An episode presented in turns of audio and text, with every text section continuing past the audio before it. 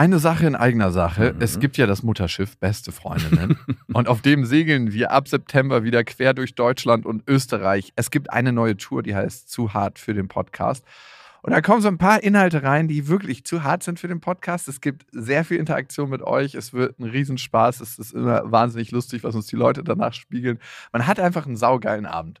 Also wir zumindest. Wir zumindest und hoffentlich auch alle anderen. Wir hatten auch letztes Mal die Erfahrung gemacht, dass beste Vaterfreudenhörer bei der Tour waren und auch sehr viel Spaß hatten. Ja, unbedingt. Und unbedingt. irritiert waren, was wir hier überhaupt machen. ja, ganz genau. Es gibt ja Leute, die hören beste Vaterfreunde, die kennen beste Freundinnen nicht. Mhm. Und es wird eine gesunde Mischung. Also sowohl beste Freundinnen als auch beste Vaterfreundenhörer werden abgeholt. Und ihr könnt euch jetzt die Karten sichern. Die Infos findet ihr in den Shownotes und die Karten gibt es auf bestefreundinnen.de. Und es gibt nicht so viele. Also falls ihr überlegt, macht's lieber jetzt. Eins, zwei, drei. Ich habe, ich habe lieb. Nein, hat nicht Papa lieb. Weil ich das nicht so mag.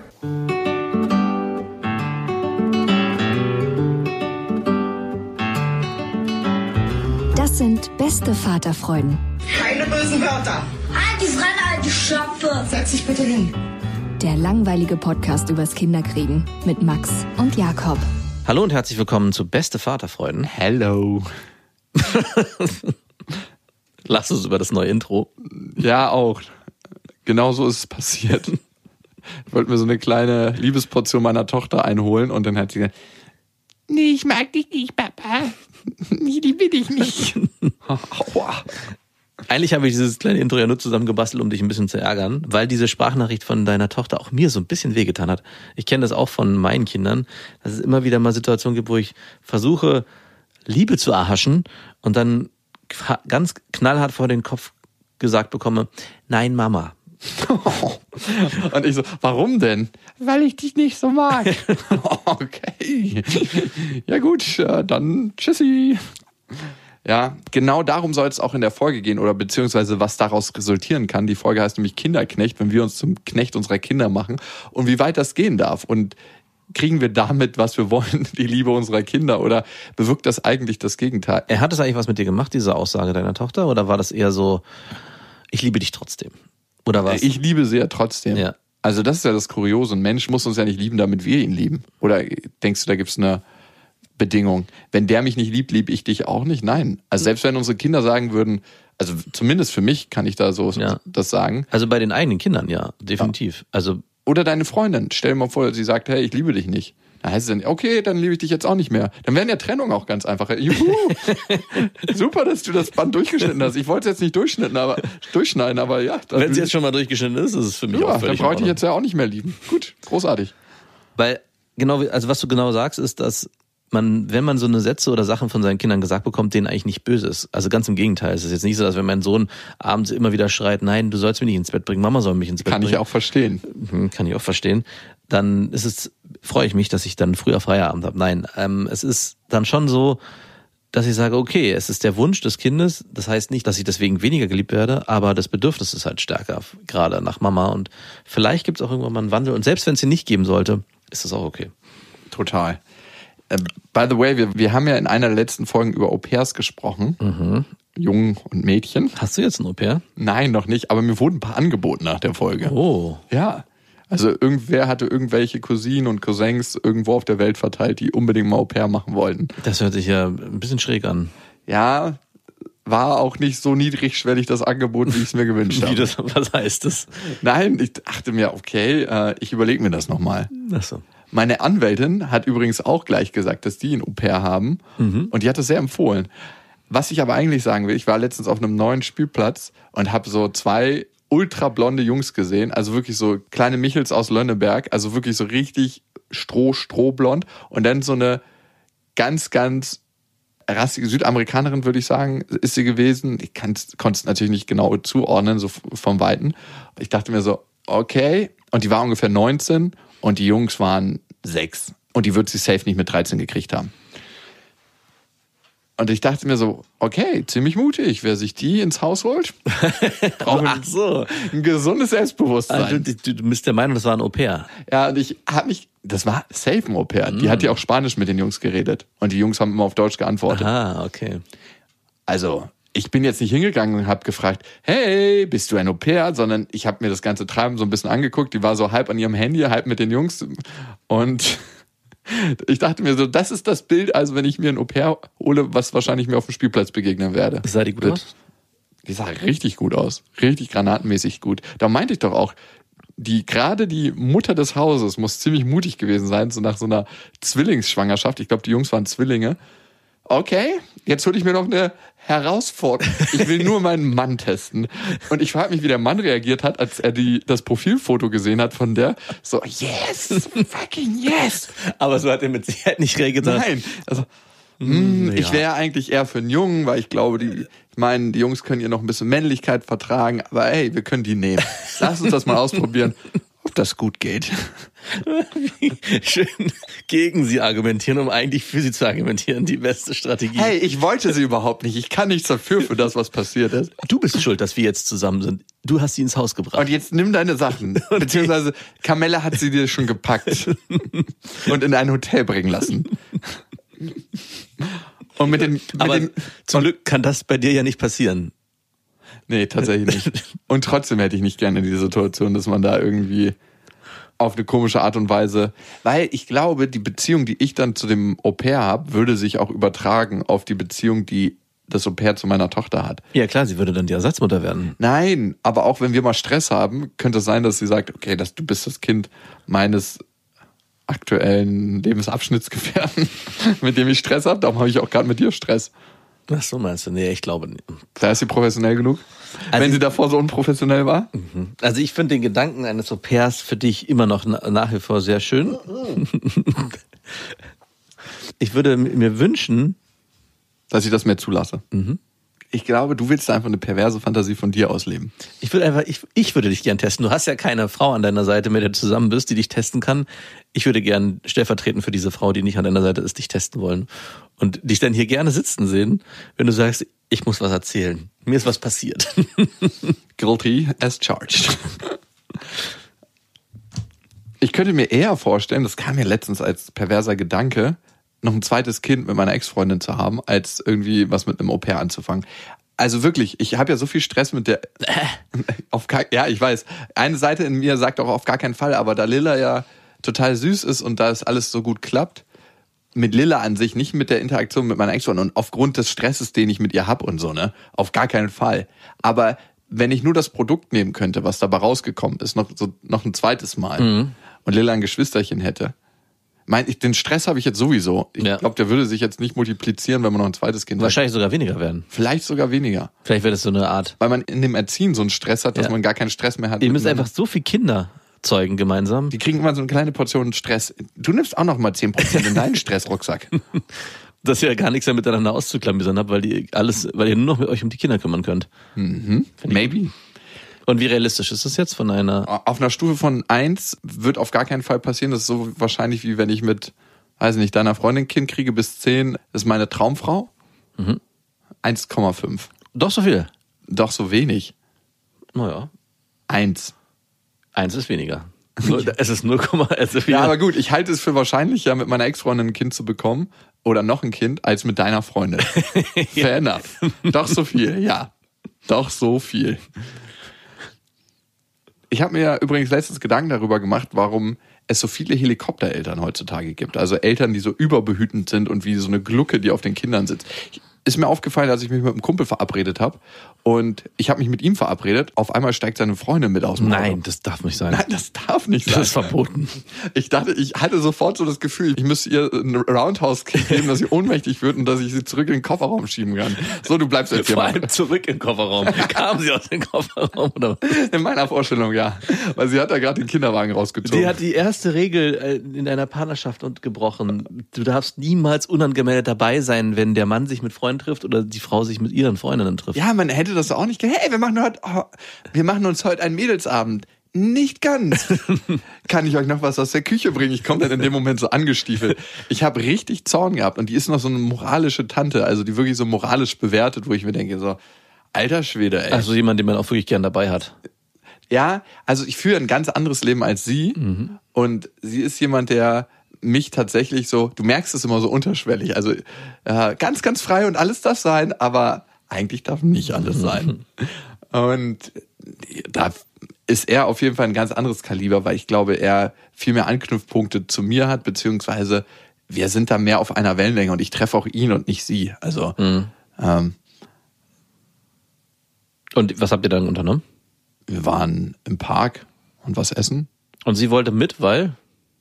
Keine Ahnung, ich habe mich auch gefragt, ob er sie mitnehmen wollte, weil er keinen Bock hatte, seine Tochter alleine zu hüten. Weil das wäre nämlich das Fatale. Also du unterstellst ja jetzt ihr, dass sie einfach mitgekommen ist.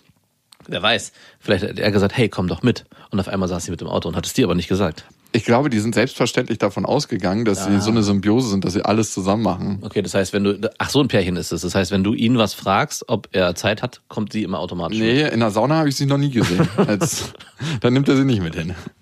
Wir gehen gerne zusammen in die Sauna und da ist dann eine, hallo, ich bin übrigens auch mit. Ja, sehe ich. Leider. Ja. Meinst du ansprechen? Auf jeden Fall, mache ich auch jedes Mal. Also wir haben ja Direkt in der Situation? Oh, dich habe ich jetzt hier nicht erwartet. Also es gibt ja, Macht dir jetzt nichts bei 35 Grad im Auto zu warten, die vier also ich Stunden, meine, oder? ich, Moment mal, mir fällt gerade was ein. Du bist derjenige, der sich genauso verhält. Und What? zwar gibt's ja nicht mehr, aber es gab Zeiten, wo wir aufs Boot zusammen rausfahren wollten. Und kurz vorher kommt dann die Nachricht, übrigens, ähm, eine Freundin kommt noch mit, ist doch okay. Oh, ja. Und wir alle dann untereinander, na, wieso denn kommt der, was ist jetzt hier noch los und warum? Da müssen wir uns ja verstellen.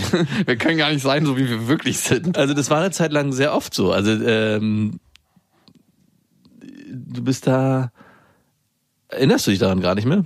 Vielleicht habe ich das verdrängt, doch. Erinnere ich mich noch dran. Aber Menschen, die mir lieb sind, sollten auch euch lieb Ja, sein. aber das ist doch genau die, also bitte, das ist genau die gleiche Argumentation, die du. Hey, es ist was anderes, wenn du eine BIMS-Partnerin mitbringst, die. Ja, es ist nämlich noch viel schlimmer. Nein, die Doch. nach drei Monaten dein Leben wieder verlässt. Und das Für ist dich. So, auch, auch euer Leben verlässt. Das kann euch weißt du, scheißegal sein, wie ja, ihr vor der seid. sa- sagst du, aber du weißt es doch gar nicht, wie wir uns dafür bei fühlen. Ja, aber das solltet ihr auf jeden Fall wissen, dass ihr alles erzählen könnt, was ihr wollt, weil das eh kackegal ist. aber du weißt doch nicht, wie wir uns fühlen in der Situation auf dem Boot. Wir wollten Zeit mit dir alleine verbringen. Nee, Ihr wolltet überhaupt nicht Zeit mit mir alleine verbringen. ihr hattet einfach keinen Bock auf eine andere sind wir auch verstört, wenn alle drei Monate eine neue kommt und wir uns wieder an jemand Neues, äh, mit jemand Neues Ja, begegnen. total, weil du dann wieder dein Herz öffnen musst. Und ich- diese Geschichte habe ich zwar schon mal erzählt, nämlich der Frau, die das letzte Mal hier auf dem Boot war mit Jakob, aber ich erzähle sie dir gerne nochmal. Du weißt, wie man einen guten Abend für den anderen gestaltet und einleitet. Eigentlich habe ich einfach nur gar keinen Bock auf Auf Menschen. Ja, aber vor allem auf die, auf so gezwungene Szenarien. Ja, man trifft sich in einem gewohnten Setting und sagt so, wir fahren jetzt mit dem Boot Man braucht auch nicht reden. und machen unser Ding und auf einmal kommt eine neue Person, mit der ich mich dann, die das- auch für die das auch alles neu ist, der, die dann au- aufgeregt ist. Da, egal, du bist auf jeden Fall in der gleichen Situation, also es ist eine sehr ähnliche Situation, wie die du gerade beschrieben hast. Darum hasse ich die auch bei anderen. Genau. Genau ja. deswegen. Ähnlich wie Helikoptereltern, da waren wir gerade stehen geblieben. Mhm. Und zwar habe ich mich gefragt, warum es aus meinem Gefühl heraus mehr Helikoptereltern heute gibt als noch vor 50 Jahren Weil die mehr Zeit haben. oder noch vor 100 Jahren. Ich glaube es nicht. Ich glaube, es liegt nicht daran, dass die Leute mehr Zeit haben, sondern dass man früher irgendwie im Durchschnitt sechs, sieben Kinder gekriegt hat. Und dieses Überprotektive hat sich auf alle verteilt. Und du hattest gar nicht die Energie für sechs, sieben Kinder, da so helikoptermäßig unterwegs zu sein. Wir müssen unseren Landarzt an der Stelle fragen, wie helikoptermäßig er unterwegs ist. Ich hatte überhaupt nicht das Gefühl, das läuft von selber. Das ist so ein, so ein Zahnräder. Er hat einfach noch ein neues Zahnrad mit jedem Kind in die Uhr gepackt. Jo, das läuft jetzt auch noch. Und die Uhr geht ein bisschen langsamer. Wird immer ungenauer. Zeit spielt ab jetzt keine Rolle mehr. Und heute hat man nur noch einen kleinen Knirps, der seine Gene weiterbringen muss. Oder den, zwei, maximal. Oder maximal zwei. Und den muss man behandeln wie ein rohes Ei. Weil man weiß, wenn das kleine Ding stirbt oder nicht den Erwartungen gerecht wird, dann ist der Genpool versaut. Und der trägt auch eine Menge Verantwortung. Ja, der Streuverlust. Also das eine ist wie, ich kann nicht genau schießen, aber ich feuer eine Salve mit einem Schrotgewehr ab, wird schon sein Ziel treffen. Und das andere ist, ich muss ein Sniper sein. Aber ich habe nur eine Patrone. Ich habe nur eine Patrone und muss einen Kopfschuss landen. Über 400 Meter. Und habe heute irgendwie einen wackeligen Tag. Das ist überprotektiv. Das ist Helikoptereltern. Ja, aber ich hatte am Anfang den Punkt Zeit mit reingebracht. Ich glaube, Zeit ist auch ein Riesenthema. Also, dass wir immer mehr uns zu einer Gesellschaft entwickeln, die mehr Freiraum schafft für die eigenen Kinder, indem sie ja arbeitszeittechnisch guckt, dass man weniger arbeiten muss, dass man mehr Betreuung hat, obwohl wir dazu ja letztes Mal auch ein Thema hatten. Und dementsprechend man auch mehr Möglichkeiten hat, mich- sich mit dem Thema Erziehung auseinanderzusetzen. Auch gerade als Mann habe ich ja viel mehr Möglichkeiten im Gegensatz zu früher oder schon auch mein Vater hatte nicht die Zeit oder sich die Zeit nicht nehmen wollen, weil es auch nicht äh, gängig war, zu Hause zu bleiben, Elternzeit zu nehmen, sondern es war so, der Mann äh, ist der Versorger, bringt das Essen nach Hause und die Mama ist da, um sich um die Kinder zu kümmern. Und das hat sich schon ein bisschen verändert. Zum Glück. Ja, auf jeden Fall. Aber dadurch haben jetzt die Kinder das Problem, dass sie zwei Elternteile haben, die auf ihn draufgucken und sagen, wir beide wollen das Beste für dich. Es geht ja nicht immer nur um das Beste für das Kind, sondern die beste Beziehung herzustellen, damit sich das irgendwann auch wieder auszahlt. Hm, Wie zahlt sich das aus? Naja, wenn du eine gute Beziehung zu deinen Kindern aufbaust, zu deiner Tochter, in meinem Fall zu meiner Tochter, weiß ich für mich jetzt, dass ich das ein ganzes Leben lang haben werde. Es ist so ein bisschen so, als ob ich in einen Freund investiere. Investiere. Das Ja. heißt, du investierst in deine Tochter. Ja, warum nicht? Naja, klar, ich investiere Zeit in sie, keine Frage. Und ich lebe meine eigenen traumatischen Erfahrungen, also was heißt traumatischen Erfahrungen, aber Erfahrungen, die mir Angst gemacht haben, mit ihr aus. Und zwar ist eine Situation, ich konnte früher nicht gut alleine schlafen. Und Lilla schläft ja noch bei ihrer Mama oder dann, wenn sie bei mir schläft, bei mir mit im Bett. Das ist ein riesig großes Bett und ja, ist einfach so, machen wir so. Und ich denke mir immer, hey, für mich war es total beruhigend, wenn ich den anderen gespürt habe, dass er da ist. Und ich lege dann manchmal, wenn sie unruhig schläft, meine Hand so auf ihren Rücken oder auf ihren Bauch oder dass ich ihren Arm berühre. Und nicht selten ist es so, dass sie mich dann wegkickt, so von wegen, lass es, Papa! Und auch wenn sie abends einschlafen will, dann mag sie das gerade im Moment nicht, irgendwie am Körper einzuschlafen, sondern äh, geht ans Fußende so weit wie möglich weg, weil ihr Akku anscheinend so aufgeladen ist, dass sie gar keinen Bock drauf hat. Und ich denke so, nee, für mich war es damals gut und mir hat es immer ein unsicheres Gefühl gemacht, wenn ich nicht jemanden hatte, den ich spüren konnte. Für sie muss das auch so sein. Aber sie hatte anscheinend so viel von, dass sie einfach gar keinen Bock drauf hat. Ja. Naja, sie wird ja auch noch gestillt und von daher hat sie ja. Mit sechseinhalb Jahren, das lang? Von daher ist der Nähefaktor ja auf jeden Fall gegeben. Ähm, ich frage mich, ich könnte mir vorstellen, wir stellen einen neuen Rekord in Deutschland auf. Stilllänge. Ich weiß nicht, wo er gerade liegt, aber so in der Pubertät wird sie sich dann selber entscheiden, dass sie nicht mehr gestillt werden möchte. Mama, ich habe keine Milch mehr. Ähm, Kommt dann so während der Abi-Prüfung vorbei. In der, in der, kurz vor der mündlichen Prüfung. Das wird dir jetzt die Energie geben für die Prüfung. Und den, den Prüflingen und den Prüfern auch noch so einen Sch- Schuss in den Mund spritzen. Dann seid ihr alle auf derselben Ebene. gleiches, gleiches Recht für alle. Äh, wie ist das denn? Musst du denn, wenn deine Tochter bei dir im Bett schläft, auch mit zusammen mit ihr ins Bett? Ja, Also musst du dann auch um 19 Uhr Naja, A schläft sie im Moment gerade sehr spät ein. heißt? Na, so 21 Uhr. Uh, das ist richtig nervig. Ist wirklich, da hast du gar nichts mehr vom Abend. Da musst du, ich arbeite oft nachts dann so bis irgendwie ein, zwei Uhr, weil sie einfach zu spät einschläft. Und äh, ich lese ja Geschichten vor, ne? Und meistens bleibt es nicht bei einer Geschichte, sondern so eine Stunde. Du liest ihr eine Stunde Geschichten vor. Ja. Es geht nicht. Also es geht bestimmt anders, aber ich bin der Knecht. Du bist ein richtiger Ich Knecht. bin richtiger Knecht meiner Kinder. Deine, wie viele Kinder hast du denn? Das fühlt sich an, als ob, als ob sie mehrere Persönlichkeiten Also, hat. nochmal für mich, weil wir ja bei der Folge Knecht sind. Das heißt, du musst zusammen mit ihr ins Bett um 21 Uhr zur Zeit. Nee, 20 Uhr und um 21 Uhr schläft sie ein oder ich gehe manchmal schon um 19.30 Uhr. 21 Uhr ist die Einschlafzeit. Und wenn du weißt, 21 Uhr ist die Einschlafzeit, dann denkst du ja, okay, dann gehe ich doch lieber um 20 Uhr ins Bett, dann brauche ich nicht noch eine anderthalb Stunden vorlesen. Ja, vor allem Ich lasse mich nicht anderthalb Stunden vorlesen. ich habe das Buch schon gelesen und ich weiß auch, dass du jedes Wort mitsprechen kannst. Ey, und musst du dann liegen bleiben, weil sie sonst wach wird? Direkt, wenn sie eingeschlafen ist, kann ich eigentlich aufstehen wie ein Streichholz. Also direkt auf den Hacken aufstehen ich und mein Ding machen. Okay, das ist ja schon mal gut. Ja. Ich äh, wundere mich gerade, warum du anderthalb Stunden oder eine Stunde vorliest. Wäre mir auf jeden Fall viel zu anstrengend. Ich lese maximal eins oder zwei Geschichten vor, beiden Kindern. Also Wie lange dauern die? Unterschied. Also bei Marie bin ich schon mal länger, da kann es auch mal eine halbe Stunde dauern. Weil du das Buch selber interessant Nee, weil ich es einfach cool finde mit ihr zusammen, weil es einfach eine schöne Zeit ist. Sie mittlerweile auch ganz anders die Sachen aufnimmt. Wir lesen ja auch mittlerweile nur noch fast ohne Bilderbücher, also Wow. lange Geschichten. Genau. Und bei Felix lese ich eine bis maximal zwei Geschichten vor und setze dann die Grenze und sagt, er will natürlich noch mehr, aber ich sage dann, nein, das ist jetzt vorbei. Das war Papa hat keinen Bock mehr. Nee, es geht nicht um Bock. Es ist, wie du schon sagst. Doch, es geht auch um Bock. Es geht, ja, aber es ist nicht der Hauptgrund. Für mich ist Was nicht, ist denn der Hauptgrund? Wenn wir den Abend ritualisieren, sagen, hey, wird Zähne wir essen Abendbrot, wird Zähne geputzt und sagen, es geht dann und dann ins Bett, ist Vorlesen auch ein Teil dieses ganzen Systems und nicht, wir gehen ins Bett, um vorzulesen. Weil das ist, glaube ich, das, was bei dem Kind entsteht. Oh, cool, ich gehe ins Bett, äh, weil Papa mir vorliest und nicht, hey, ich gehe ins Bett, weil ich schlafen muss. Ja, aber klar, du gehst doch nicht negativ motiviert, weil Schlafen ist ja nicht bei allen Kindern so, juhu, ich kann Nein, schlafen. natürlich nicht. Aber trotzdem ist es ja eine gesetzte Sache, auf die, die zwar vielleicht keinen Bock haben, aber die sie trotzdem verstehen. Und genauso versteht Felix, glaube ich auch, sonst würde es ja nicht funktionieren, dass nach, wenn ich sage, jetzt nach zwei Geschichten oder einer Geschichte ist Schluss, gibt's kurz ein Aufmucken und dann ist aber auch gut. Und dann, äh, also es gibt so, nein, noch einer, und dann sage ich, nein, es wird jetzt geschlafen. Und dann legt er sich aber dann, also dann ist das nächste Ritual, wir machen gemeinsam das Licht aus und dann legen wir uns ins Bett und er schläft dann eigentlich auch ziemlich schnell ein. Das dauert eigentlich zwei Minuten, dann ist er weg. Und ich würde mich nicht eine Stunde oder anderthalb Stunden verknechten lassen, Geschichten vorzulesen, wenn ich Ja, nicht Bock drauf hätte. Geht so. Also ich weiß nicht, ich glaube, es sind ja auch keine spannenden Geschichten, sondern es ist wahrscheinlich. Ich kenne die Geschichten vor allem natürlich alle schon. Äh, was, ich siehst, eigentlich was, was jedem, lest ihr denn zurzeit? Irgend so ein Igel, der durch den Wald geht und dann erwachsen wird und so Abenteuer erlebt und sich einen Berg runterrollt und, vor wie la- Füchsen flieht. Ist es sehr kleinkindlich oder schon Naja, also so für Dreijährige. ist für Halt. Dreijährige? Also eine Geschichte, auf die man als Erwachsener eigentlich einmal Lust hat. Maximal. Ey, ganz, hast du wirklich Lust auf? Ich bin selten begeistert von Büchern. Und jetzt stell dir mal das runtergerechnet vor Kinderbücher. Die flashen mich fast nie. Nee, die, mich selber flashen die nicht, aber es gibt Bücher, wo ich schon erlebe, die durch die Resonanz meiner Kinder, dass ich die spannend, deswegen spannend finde. Also es gibt Bü Bücher, die was auslösen bei meinen Kindern, die mir dann auch Spaß machen, mehr vorzulesen. Also zum Beispiel Bobo, es ist Leo Lausemaus.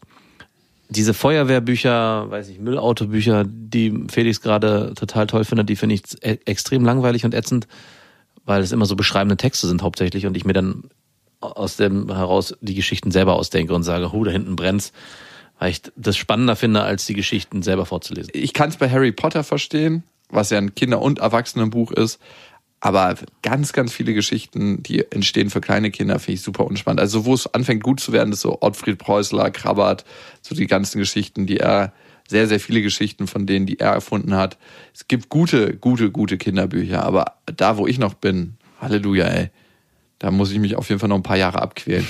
Und wie sehr muss man sich zum Knecht seiner Kinder machen? Das ist ja die große Frage, die im Raum steht. Matthias hat dazu übrigens geschrieben an beste.bestefreundinnen.de mit dem Betreff Vaterfreuden und er schreibt, ich habe eine fast drei Jahre alte Tochter und meine Frau und ich bekommen im September noch ein zweites Mädchen. Ich arbeite Vollzeit, meine Frau ist aktuell im Beschäftigungsverbot im Rahmen ihres Referendariats als Grundschullehrerin. Unsere Tochter ist ein, ich nenne es Akkukind.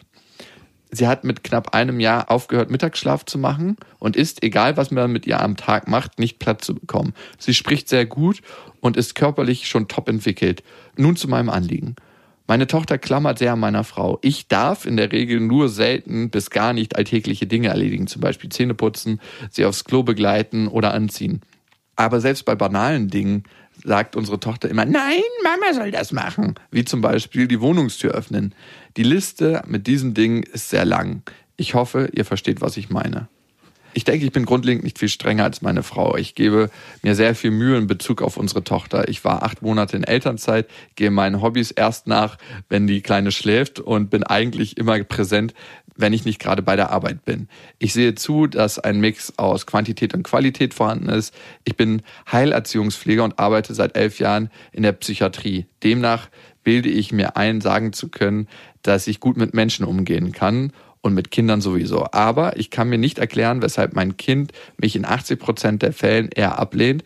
Ich reiße mir total den Arsch auf und möchte unbedingt eine gute Bindung zu ihr. Merkt sie das? Fängt das Problem vielleicht dort schon bei ihr an? Ich weiß es nicht. Habt ihr einen Rat? Exactly. Kinder sind wie Frauen. Nein. Oh. Ich kann den Satz nicht komplettieren, der ist einfach zu macho-mäßig. Aber manchmal hat man den Eindruck, oder ich, je mehr du gerade in der Anfangsphase in eine Frau investierst an Zuneigung und Komplimenten, desto weniger zahlt sich das aus. Im Sinne von die Zuneigung, die sie zu dir aufbaut. Vielleicht sind das aber auch immer nur bindungsgestörte Frauen, von denen ich rede, oder Frauen, die ein Thema mit Bindung haben. Ich glaube, bei dir passiert es, dass deine Frau im Hintergrund dein Kind die ganze Zeit von sich überzeugt und dich schlecht macht. Ganz, genau. ganz. Nein, also wir haben ja genau das gleiche Thema auch mit Felix, dass Felix eigentlich alles lieber mit Mama machen will.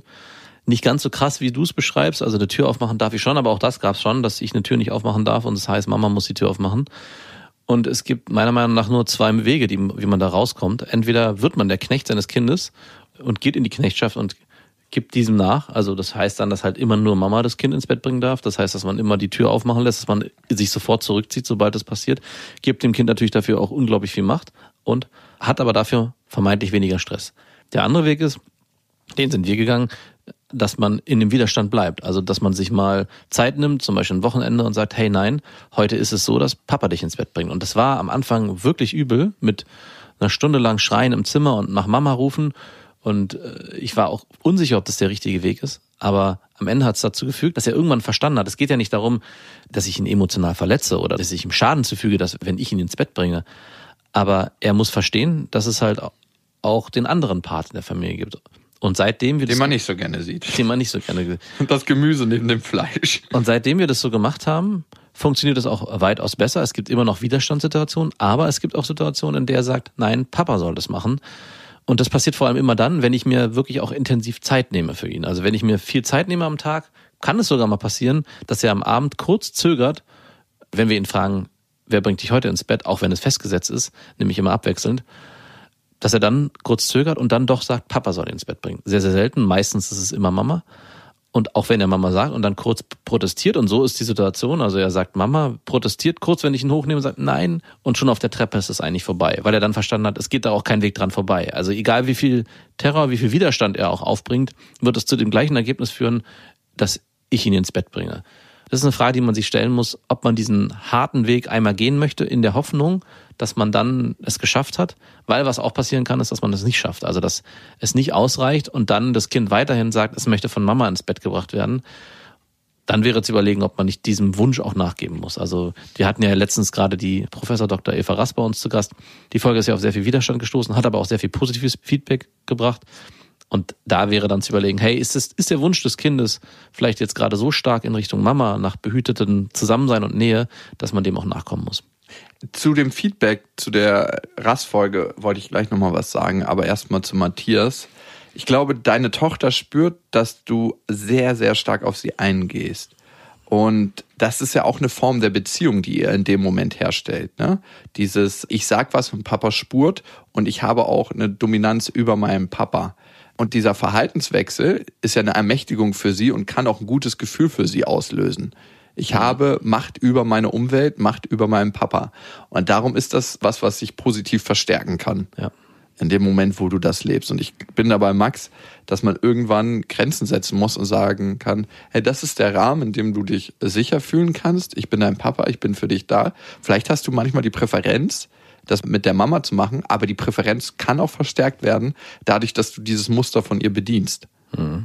Und äh, ich glaube, da gilt es, deinen Weg zu gehen und zu sagen, hey, das ist jetzt eine Sache, die wir mit Papa machen, da wird es mal Geweine geben, aber es ist ja auch eine Entlastung für deine Frau. Und in dem Moment, wo du deine Frau entlastest und ihr euch das gut aufteilt, in der Zeit, wo du kannst und wo sie kannst, kann sie auch wieder anders mit den Kindern sein, weil sie auch mehr Energie hat. Also es ist eine Win-Win-Situation. Also es muss auch eine Entscheidung sein, die ihr gemeinsam fällt. Also es bringt nichts, wenn du in den Widerstand gehst und sagst, hey, ich bin jetzt hier konsequent und habe meine Haltung. Und Mama am Türrahmen steht. Und Mama am Türrahmen steht und sagt, ja, aber Schatz, das geht doch nicht, das arme Kind. Sie weint die ganze Zeit.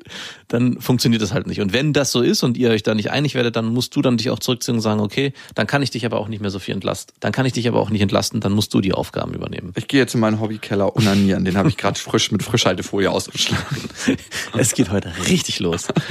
Heute geht es so richtig zur Sache. Also diesen Widerstand und diese Konsequenz muss dann auch von deiner Partnerin gelebt werden, dass sie sagt, nein, ich bring dich heute nicht ins Bett, Papa bringt dich heute ins Bett. Nur so kann es am Ende funktionieren und wie gesagt, es muss auch nicht funktionieren. Wir haben noch eine weitere Hörermail, die gibt es gleich, aber erstmal natürlich den Hinweis, dass ihr uns abonnieren könnt ähm, auf Spotify, auf dieser überall, wo es Podcast gibt und auch auf iTunes. Da haben wir 999 Bewertungen.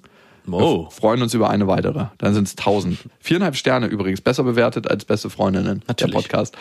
Und wir haben von Steffi B. ein Feedback gekriegt. Hallo ihr zwei, ich bin nach eurem letzten Interview mit Eva Rast ziemlich durch den Wind. Meine Jungs sind sechs und zwei Jahre alt und ich habe beide jeweils mit einem Jahr in die Kita gegeben. Ganz zu Beginn war ich auch nicht ganz überzeugt, habe mich dann aber von meinem Umfeld überzeugen lassen. Beide Kinder sind sehr gerne, beziehungsweise gehen immer noch sehr gerne dorthin. Der Kleine singt jeden Morgen im Auto, aber laut Frau Rast kann er das noch gar nicht so richtig überblicken. Wir haben einen guten Betreuungsschlüssel und vier Erzieherinnen beziehungsweise Kinderpflegerinnen auf elf Kinder. Wow. Oh. Aber trotzdem ist es natürlich keine 1 zu 1 Betreuung. Ich habe gerade ein ziemlich schlechtes Gewissen und Angst, dass ich ihnen da, dadurch etwas angetan habe. Ich finde, in unserer Gesellschaft wird es fast schon erwartet, dass man nach einem Jahr Babypause wieder anfängt zu arbeiten. Als Mutter drei Jahre zu Hause zu bleiben, ist fast schon eine Ausnahme. Ich glaube, ich muss einfach damit klarkommen, dass das womöglich nicht der beste Weg war. Macht auf jeden Fall weiter so. Meistens seid ihr ganz amüsant und erleichtert mir den Hausputz. Wir sind doch nicht dein Putzmittel. Steffi, wirklich, so geht's nicht. Ich würde gerne ein, zwei Sachen zu der Folge sagen. In der Wissenschaft gibt es meistens ein sehr, sehr breites Feld an Wissen. Und auch da gibt es eine Konzentration auf bestimmte Studienergebnisse. Und man verstärkt seine eigene These manchmal mit einem Blick auf diese Studienergebnisse, die das verstärken. Das muss man immer einbeziehen, wenn man Forscher oder einen Experten hört, dass das einen selbstverstärkenden Effekt nach sich zieht. Ja. Ich glaube, das ist auch ein bisschen bei Frau Professor Dr. Rass das heißt nicht, dass ihre Studien falsch sind, das heißt aber, das ist nur eine Seite der Medaille und darum wollen wir auch noch in einer zukünftigen Folge die zweite Seite mal beleuchten, denn was sind die positiven Seiten von Fremdbetreuung, wenn es die gibt? Und dazu gibt es auch Studien und dazu haben wir Studien und dazu würden wir dann Experten einladen. Das zweite ist, was wir ganz oft gehört haben, war so ein richtiger Widerstand gegen Frau Raas, so von wegen, das stimmt nicht und das hat mich einfach nur wütend gemacht und das kann nicht sein. Und ich glaube, dieser Widerstand entsteht oftmals aus dem Gefühl, etwas falsch gemacht zu haben und dann dieses Gefühl nicht spüren zu wollen, sondern zu projizieren auf jemand anderen und zu sagen, hey, derjenige hat was falsch gemacht oder das stimmt nicht, damit ich dieses Gefühl nicht spüren will. Mhm. Und die Frage ist immer, die sich stellt, geht es um unsere eigenen Gefühle oder geht es um den besten Weg, den wir finden können für unsere Kinder? Ja. Und ich finde, es geht um die Kinder und das ist losgelöst von, oh, fühle ich mich dabei schlecht oder gut. Und das Dritte ist, ich finde, man trifft immer die besten Entscheidungen mit dem Wissen, was man zu der Zeit hatte. Darum ist Wissen auch sowas Wichtiges, weil es uns ermöglicht, bessere Entscheidungen zu treffen. Ich weiß noch, wie ich gerne geflogen bin. Ne, Flugshaming, ich weiß, bla bla bla. Aber wie sich meine Haltung zum Fliegen verändert hat, das heißt nicht, dass ich jetzt nicht mehr fliege oder komplett das weglasse. oder bereust, dass du damals Länder besucht hast mit dem Flugzeug. Und das war super schön. Ja ich habe heute ein anderes Bewusstsein dazu entwickelt. Und genauso ist es mit anderen Dingen. Zu der Zeit war es richtig und gut. Und heute ist es vielleicht anders. Und Steffi, du hast zu der Zeit das Richtige getan, weil es aus deinem besten Wissen heraus ist. Und klar, übergehen wir manchmal unser Bauchgefühl, übergehen wir manchmal das, was wir in uns haben, obwohl wir ein anderes Gefühl dazu haben. Aber auch daraus können wir nur lernen, zu sagen, hey, wie ist meine Meinung dazu? Wie ist mein Gefühl dazu? Und wie stark fühle ich mich den, zu dem verbunden? Es ist immer eine Chance, ein Stück weit, ein, ein Stück näher uns, an uns heranzutreten. Stück für Stück für Stück. Das ist die Reise des Lebens.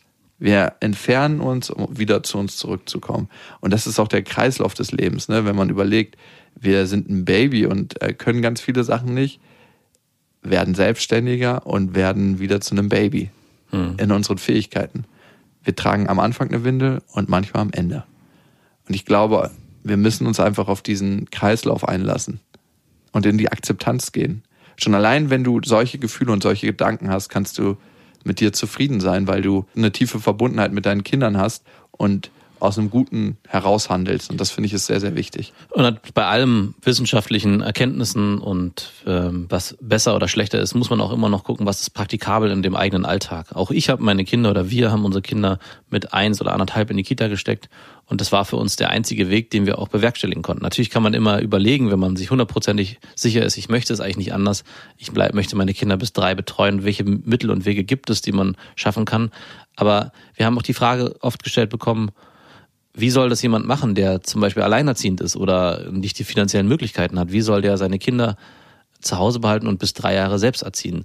Und da würde ich auch immer wieder den Punkt in Richtung der Gesellschaft schicken und der Politik. Also eigentlich ist die Verantwortung an dem Punkt, erstmal gar nicht so sehr bei dem Individuum, sondern erstmal zu gucken, was sind diese wissenschaftlichen Erkenntnisse wirklich haltbar und ist dann der Weg vielleicht, der gepredigt wurde von der Politik und der Gesellschaft, wir brauchen Kitaplätze ab einem Jahr, wir brauchen mehr und mehr Kitaplätze, damit die Menschen wieder in die Arbeitswelt können, um Geld zu verdienen, ist der vielleicht der falsche Weg. Also macht es vielleicht dann mehr Sinn, Gelder in Familien zu stecken, äh, anstatt Geld in den Kitas zu investieren, damit eben diese Betreuung zu Hause stattfinden kann. Also es ist erstmal gar nicht das Problem des Individuums, weil jeder wie Jakob schon gesagt hat, sich so entscheidet, wie er zu der Zeit am besten entscheiden kann, sondern es ist ein größeres Thema, was man gar nicht so, äh, was man sich selber persönlich gar nicht so zuschreiben muss. Ich selber bin jetzt nicht der Meinung, wir haben uns als Eltern schlecht verhalten, weil wir unsere Kinder früh in die Kita gesteckt haben.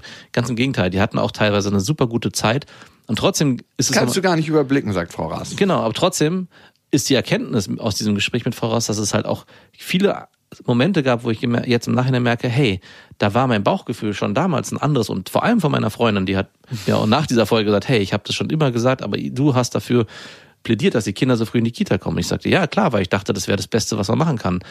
Und trotzdem fühle ich mich jetzt im Nachhinein nicht schlecht. Ganz im Gegenteil. Also es ist einfach eine Entscheidung, die ich gefällt habe, weil ich damals der Meinung war und Überzeugung war, hey, es war die richtige und beste Entscheidung. Heute würde ich vielleicht ein bisschen mich anders verhalten und würde dann auch mehr dazu tendieren, auf das eigene Bauchgefühl und das Bauchgefühl meiner Freundin zu hören. Wir haben noch eine Hörermail, die fand ich ganz, ja, kurios. Die nächste Mail kommt von Marion. Marion ist ein Typ, by the way. Ich bin 22 Jahre alt und darf 10 Kilogramm Fleisch mein eigen nennen. Das Kind ist der Hammer, ein echter Sonnenschein. Mit meiner Freundin, der Mutter, läuft es hin und wieder sehr holprig und ich stelle mir manchmal die Frage, ob unsere Chemie so gut zusammenpasst.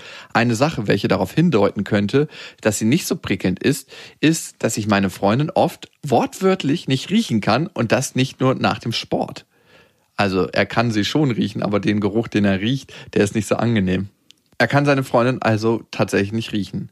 Welche Erfahrung habt ihr denn im Zusammenhang von Chemie und Geruch eurer weiblichen Gegenparts gemacht? Beziehungsweise wir sind wie Jakob mit seiner Ex sehr fix schwanger geworden und waren eigentlich noch in der Kennenlernphase. Na, habt ihr noch nicht gerochen oder wie? Kann scheint so. Ich finde das ganz, ganz schwierig, wenn man eine Person nicht riechen kann. In der Forschung gibt es teilweise die Ergebnisse, dass der genetische Match am besten ist, wenn man seinen Counterpart richtig gut riechen kann. Ja. Dass es da auf einer Ebene, die wir nicht bewusst wahrnehmen, einfach einen Zusammenschluss von gutem genetischen Match gibt, wenn man sich gut riechen kann. Und du hast ja genau das Gegenteil. Aber ihr scheint ja schon äh, die Reproduktion überstanden zu haben. Also der Part ist durch. Hm, schwierig. Wie würdest du damit umgehen? Ja, also ich habe Die Nasenklammer. genau. Immer, sie soll sich immer parfümieren. Die, es ist nicht so einfach. Ich hatte das selber mal in beide Richtungen erlebt. Also ich habe eine Freundin gehabt, die extrem gut gerochen hat, aus meiner Sicht. Und die mich jedes Mal zum Wahnsinn getrieben hat, wenn ich ihren eigenen Geruch wahrgenommen habe. Und genauso auch umgekehrt hatte ich mal eine Freundin, wo ich ja bestimmte Körperteile von ihr überhaupt nicht riechen konnte. Was war's? Was konntest du nicht riechen? Die Punani. Ach, wirklich? Und hat die immer gerochen? Nee, die hat nicht gestunken. Aber der Eigengeruch, den konnte ich nicht, Und wie hat's geschmeckt? So wie es gerochen hat. Und wie hast du es denn gemacht? Hast du denn die Luft angehalten dabei? Oder? abgetaucht. Das kennst, kennst du diese, es gibt doch mittlerweile diese Gesichtstaucherbrillen, die über das ganze Gesicht gehen mit, mit dem Schnorchel. Und den du hast nur mit dem Schnorchel so reingedippt. Den hatte ich immer beim Sex an.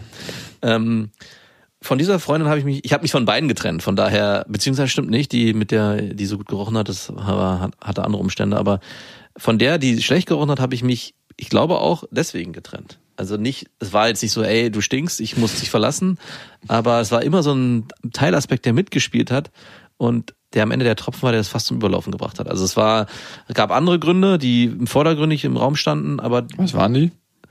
ach, sie hat, sie hat mir dann irgendwie optisch dann doch nicht mehr so gut gefallen. Sehr oberflächliches Thema, aber ja, dann war Manchmal erfährt man eine Frau visuell anders, wenn andere Sachen eigentlich nicht stimmen. Ich glaube, Genau. man nimmt eine Frau dann anders wahr und viel kritischer, wenn dieses Gefühl nicht stimmt. Weil das Gefühl ist der Weichzeichner der anderen Person. ja. Also weil, ich meine, ey, sei mal richtig verliebt in eine Frau und dann ist sie die schönste der Welt. Genauso ist es auch mit dem Geruch, ne? Also äh, der Geruch hat dann am Ende dann auch ihre Optik verschlechtert. Also es hat sich war irgendwie ein Zusammenspiel aus mehreren Faktoren, Eigenschaften, Optik und Geruch, so dass ich mich von ihr trennen musste. Aber aber wie gesagt, das war das einzige Mal, wo ich erlebt habe, dass es so extrem war, dass es eine Rolle gespielt hat. Also ich habe Freundinnen gehabt, die haben sehr gut gerochen. Ich habe Freundinnen gerochen, wo der Geruch jetzt nicht so eine große Rolle gespielt hat. Also es gab nie so, es gab nur einmal dieses Extrem und ich glaube, dann ist es wirklich schwierig, mit der Person zusammenzubleiben. Es gibt ja manchmal den Fall, dass eine Frau eigentlich an sich gut riecht, aber sie ein Parfüm benutzt, was man überhaupt nicht riechen kann. Das finde ich ist immer viel, viel blöder, die Situation, als wenn eine Frau, die man sowieso nicht gut riechen kann, ein Parfüm benutzt, was man sehr, sehr gerne ne, riecht. Und dieses Parfüm kann sich dann durch den Eigengeruch der Frau, womit sich ja das Parfüm vermischt, dahingehend verändern, dass man denkt so. Geruch ist schon so ein Thema. Mm, Komischerweise, ich bin jemand, der sehr geruchsintensiv ist und auch, wir haben ja so mal so einen Test gemacht, olfaktorisch gut eher funktioniert. Bist du geruchsintensiv im Sinne von, man riecht dich, wenn du in den Raum kommst? Nein, vielleicht auch, aber äh, Nee, ich, bin habe ich jetzt noch nicht festgestellt. ich bin immer eher jemand, der, ja, dem Gerüche eigentlich sehr, sehr wichtig sind und äh, da auch sehr stark drüber funktioniert. Aber ähm, wie gesagt, so eine Situation, die du hattest, in der Extreme hatte ich noch, hatte ich so noch nicht. Ist natürlich auch extrem schwierig, wenn man noch ein Kind hat. Ne? Und wer vielleicht Kannst du das Kind auch nicht riechen? Ja, wirklich. Und wenn du es jetzt gerade sagst, Felix zum Beispiel, hat, ähm, eigentlich ist es ja so, wenn man Kinder am Kopf riecht, dann riechen die total gut. Und Felix hatte letztens und schon immer, wie habe ich meine Freundin gefragt, ey, guck mal, das riecht irgendwie so komisch am Kopf. Ich, ganz, ich, ich weiß nicht, was da los ist bei mir. Riechst du das auch? Und meine Freundin meinte, nö, sie riecht es nicht. Er riecht für sie gut. Und da habe ich mich auch gefragt, hm, wenn nur ich Nestbeschmutzer raus. ja, wenn nur ich das ja hier einen Geruch wahrnimmt, der für mich unangenehm ist, der aber für alle anderen oder zumindest für meine Freundin und wahrscheinlich auch für meinen Sohn nicht unangenehm ist. Mittlerweile riecht er nicht mehr danach, weil ich ihm jetzt jedes Mal schön Haargel in die Haare mache. damit er nicht, nein, Quatsch.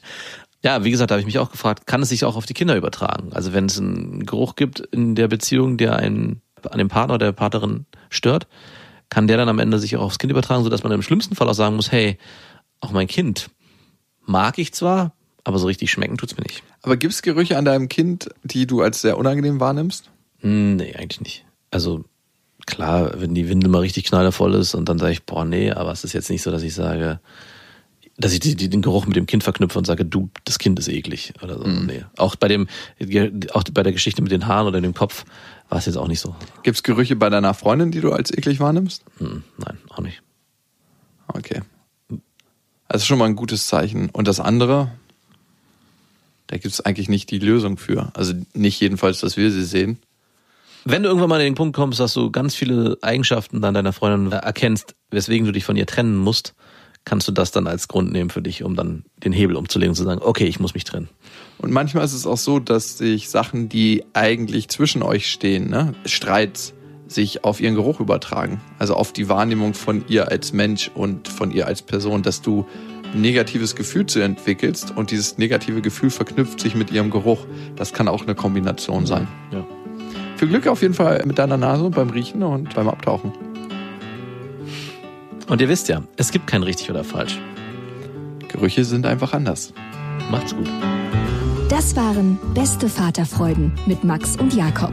Jetzt auf iTunes, Spotify, Deezer und YouTube. Der 7-One-Audio-Podcast-Tipp. Hallo, ich bin Lynn. Und ich bin Leo. Ihr kennt uns vielleicht schon vom True Crime Podcast Mord auf Ex. Eigentlich sprechen wir da ja jede Woche über Verbrechen. Aber da gibt es ja noch ein anderes Thema, das die Menschen und uns schon immer fasziniert hat. Die Liebe. Krasse Geschichten, die wirklich passiert sind. Bonnie und Clyde zum Beispiel. Cleopatra und Caesar Oder Diana und Charles. oder halt Camilla. Liebe gibt's bei True Love aber auch nicht nur im klassischen Sinne. Es geht auch um Familie, um die Liebe zum Beruf oder sich selbst oder Freundschaft. Am besten sind ja auch eh die Filme, wo dann am Ende steht, nach einer wahren Begebenheit. Das sind so Geschichten, die kannst du dir eigentlich gar nicht ausdenken. Ja. Und das gibt's jetzt eben als Podcast. Und das Ganze heißt True Love. Ja, der Name sagt's eigentlich schon. Aus True Crime wird True Love. Krasse Geschichten, Plot-Twist und verrückte Protagonisten. Es ist also in anderen Worten ein Podcast für alle, die True Crime hassen, aber auch für alle, die True Crime lieben. Macht euch bereit für ein neues Podcast-Genre, True Love. Oh, ich kann es gar nicht abwarten, euch die Geschichte zu erzählen von zum Beispiel dem Jungen, der nach seiner Mutter gesucht hat. Jahrelang, auch wenn ich wahrscheinlich dabei heulen werde. Oder die Geschichte von Sissy. Also der Film ist nichts dagegen. Ab dem 20. Oktober, überall wo es Podcasts gibt, True Love. Echte Geschichten, wahre Liebe. Voller Werbespruch, oder? Ja, aber es ist ja auch schön. Der Podcast macht ja glücklich. Ja, deswegen jetzt am besten direkt abonnieren.